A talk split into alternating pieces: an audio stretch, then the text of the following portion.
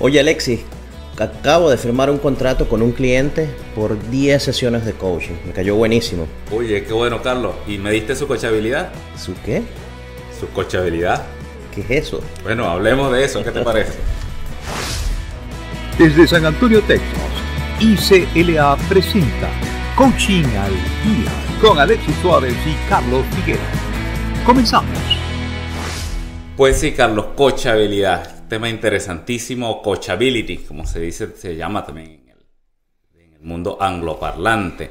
Tiene que ver con la capacidad de la persona de estar dispuesto a recibir coaching, a recibir eso, pues, indicaciones. En el mundo deportivo lo ven así, más como indicaciones para lograr un objetivo. En el, en el ámbito del coaching que nosotros practicamos, el coaching profesional, coaching de vida organizacional, tiene que ver más, más con la capacidad que tenga esa persona para aceptar su cambio personal, para aceptar el, proceso de aprendizaje que tiene que ver el coaching y todo eso. No sé si has escuchado otras aristas de esta definición. Sí, en, el coaching que nos ocupa, pues es justamente esa capacidad que podría tener una persona, un cliente que vaya a participar en un proceso de coaching, de obtener resultados favorables en base a su capacidad de aprender, de desaprender, de, crecer y de ejecutar las acciones a las que se compromete. también, bueno, y, para qué sería importante esto? O sea, si alguien me va a, contratar para un paquete de sesiones de coaching, ¿por qué yo como coach tendría que ocuparme de saber la, la coachabilidad de esta persona? Claro, en primer lugar, porque yo pienso que muchas veces entramos a la sesión de coaching y el éxito o el fracaso de esa sesión tendemos a, asumirlos como coaches, ¿no? Sí. Y no necesariamente es así. Muchas veces el fracaso de la sesión puede estar dictado por el por la actitud, por, por cierto, y hablando de actitud, ahorita te voy a dar otra definición de, de Maswell, por la actitud de, ese cliente, de ese coach, por esa habilidad pues, de, de, asumir el proceso de, coaching. Maswell me, me gusta mucho una definición que hace que él habla de, coaching como un proceso de aprendizaje. Por tanto, coachabilidad es la capacidad de la persona de aprender, de querer estar dispuesto a aprender. Entonces lo, lo ve desde la habilidad de la persona para aprender y la actitud. Es la suma de las dos cosas. Puedes tener la habilidad sin la actitud, no eres coachable.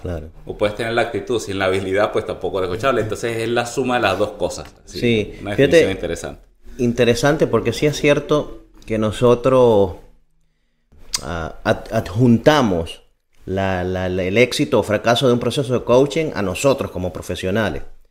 Sin embargo, fíjate que podríamos mantenerlo así si al inicio del proceso de coaching no nos ocupamos justamente de saber si esa persona que viene a nosotros solicitando nuestros servicios es coachable o no es coachable. Entonces, yo creo que de cierta forma, entonces sí, es nuestra responsabilidad como coaches. Omitimos, es, por lo general omitimos ese, ese, ese paso previo. O lo dejamos para, para dentro de la misma sesión darnos cuenta, ¿no? Entonces, quizás, no sé qué tan conveniente o cómo lo ves tú, hacer como que una, un sondeo previo a, por ejemplo, un proceso de contratación como el que tú acabas de hacer. 10 personas, perdón, 10 sesiones ¿Qué tal si antes de entrar a ese proceso evaluamos la coachabilidad del cliente, por ejemplo? Ahora, ¿de qué manera podemos hacer esa evaluación previa, Carlos? Sí, sí se puede hacer. Eh, fíjate, ahora, creo que es importantísimo incluso hacerlo, porque si nosotros nos vamos a, lo que podríamos llamar una especie de periodo de prueba, vamos a iniciar y hacemos dos o tres sesiones eh, y en base a lo que vaya sucediendo decidimos si continuamos o no con el proceso. Si lo que sucede es que nos damos cuenta que esa persona no es coachable, que tiene una baja coachability, al final esa persona se va y queda con una idea errónea de lo que es el coaching o de nuestro rol como profesionales. Entonces, quizás la, manera más eh, beneficiosa de hacerlo para todas las partes involucradas es hacerlo antes de iniciar un proceso. Ahora, ¿cómo? ¿Cómo? Sí. Que... está el detalle. Porque dentro del proceso, mira, hay pistas muy claras. Dentro del proceso uno puede darse cuenta, por ejemplo, la actitud defensiva que pueda tener el cliente. Eh, esa falta de cooperación. de colaboración, esa como incredulidad, tú te das cuenta en la misma actitud de la persona, la falta de compromiso, que venga una segunda sesión con más excusas que, que resultados, el victimismo, por ejemplo. Entonces, dentro del proceso es más o menos fácil darse cuenta. Ahora, ¿cómo lo haces antes de iniciar el proceso de coaching? Fíjate, todos esos elementos que acabas de, mencionar están asociados a la historia personal de ese individuo. Entonces, indagar, podríamos indagar eh, justamente qué ha pasado antes de que esta persona viene a nosotros. Si ha trabajado con otros profesionales de otras áreas, saber cuáles han sido su experiencia, qué aprendió en cada una de esas experiencias. Eh, pasearnos también por cuáles son los objetivos que persigue al buscarnos a nosotros como coaches entre otras cosas, nos permite saber si esos objetivos son ámbito del coaching o de otra profesión como la psicología, por ejemplo. Eh, y también evaluar cuál es ese nivel de compromiso haciendo preguntas eh, basadas en esos otros procesos que ha tenido anteriormente. Ahora, ¿cómo hacerlo? Bueno, puede ser una entrevista previa, que eso sí es común que se haga, una conversación de unos 30 minutos, donde nos reunimos cara a cara con esa persona por medio presenciales o digitales, y evaluamos esos, esos aspectos que hemos estado mencionando. O también se puede diseñar un cuestionario y se lo enviamos previo al inicio de las sesiones. ¿Qué hacer en ese cuestionario? Hay una escala muy, muy conocida eh, que se llama escala de Likert. Seguramente tú has llenado algún formulario que la contiene. Es, aquellos cuestionarios donde nos plantean una serie, nos hacen una serie de planteamientos y nos, y nos preguntan qué tan en tan desacuerdo o qué tan acuerdo estamos con ese planteamiento. Entonces, por ejemplo, eh, podríamos plantear una pregunta en este cuestionario que diga, oye, creo que para eh, alcanzar los objetivos que me propongo, conseguir el apoyo de un coach o un mentor puede ser útil para ampliar mi perspectiva. Claro, claro, ahí estás midiendo la confianza en el proceso de coaching, por ejemplo. Entonces, las, las posibles respuestas totalmente en desacuerdo, desacuerdo, ni en mm. acuerdo ni en desacuerdo, parcialmente de acuerdo, totalmente de acuerdo. Estoy seguro que todos hemos llenado algún formulario, algún eh, eh, assessment en alguna ocasión que, nos preguntan, eh, nos hacen preguntas de ese estilo. O una escala que vaya del 1 al 5.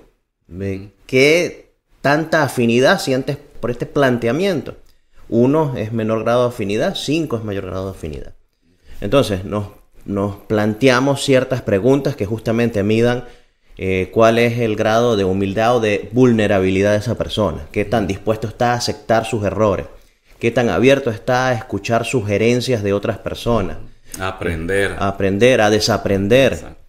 Entonces, a cambiar paradigmas, a romper viejas, viejos hábitos, por ejemplo. Eh, sí, qué tan propenso está a cambiar. Ese, es el tema. Aprendizaje, cambio y la actitud para, alcanzar eso. Ahí, yo creo que está la clave del concepto de coachabilidad. Sí, ahora, ¿qué ganamos nosotros como coaches midiendo esto previo al inicio de, un proceso?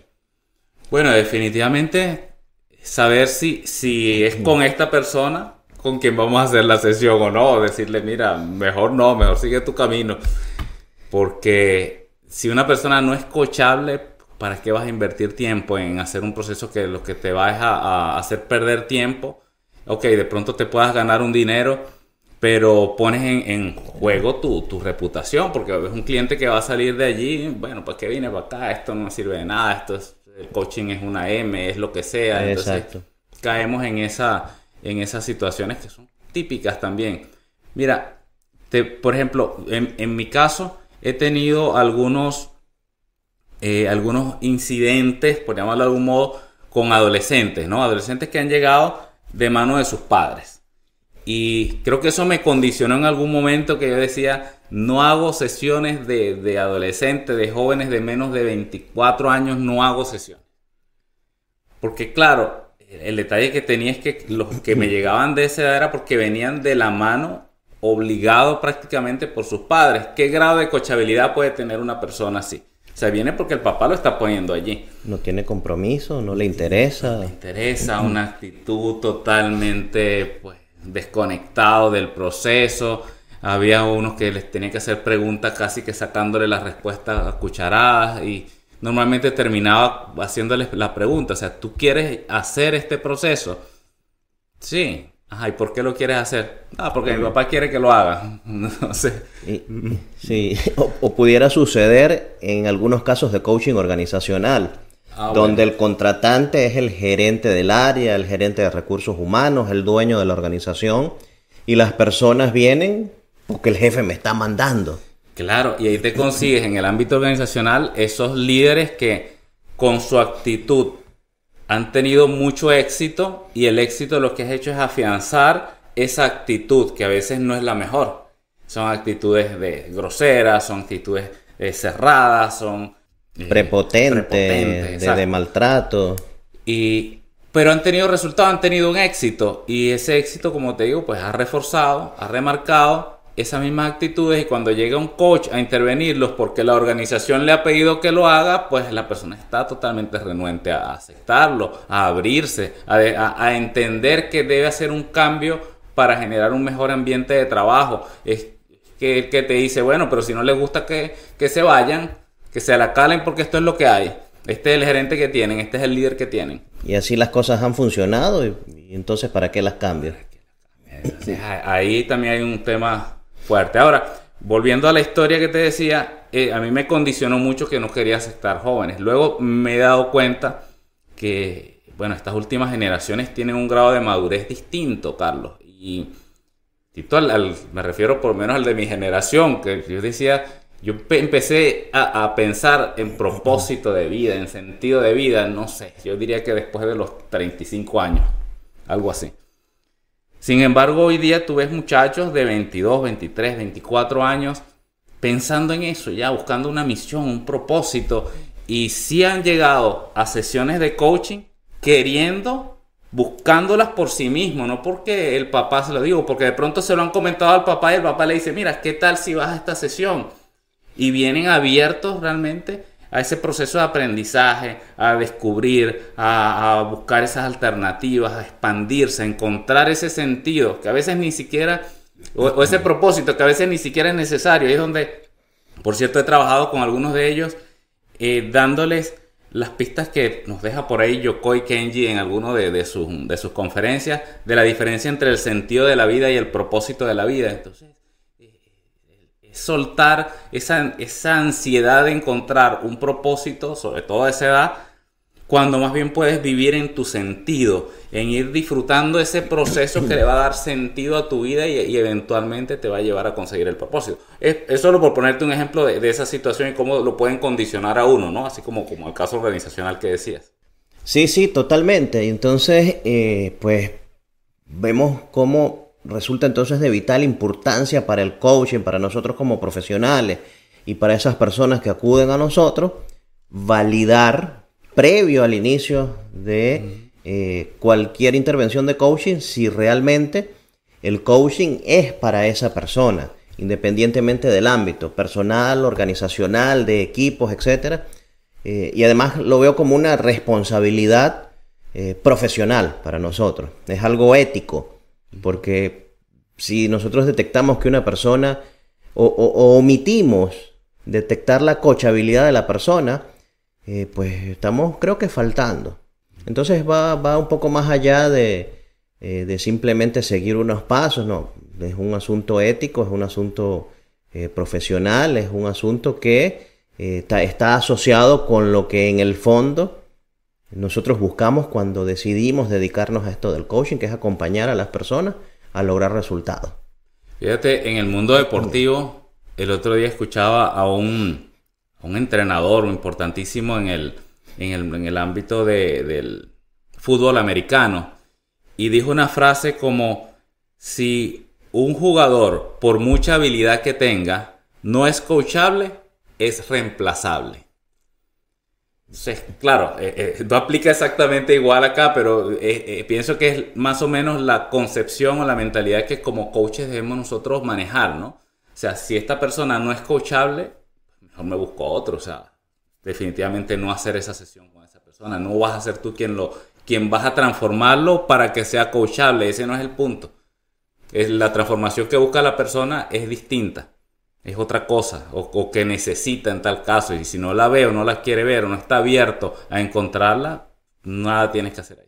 Este sí, pues es, es el, uno de los, de los pilares fundamentales del coaching, ¿no? Que la persona quiere, tiene que querer por sus propios medios participar en el proceso. Así si es. no, no funciona. Bueno, Entonces- creo que quedó bastante o medianamente claro el, el concepto de coachabilidad para nuestros amigos, colegas coaches que nos escuchan.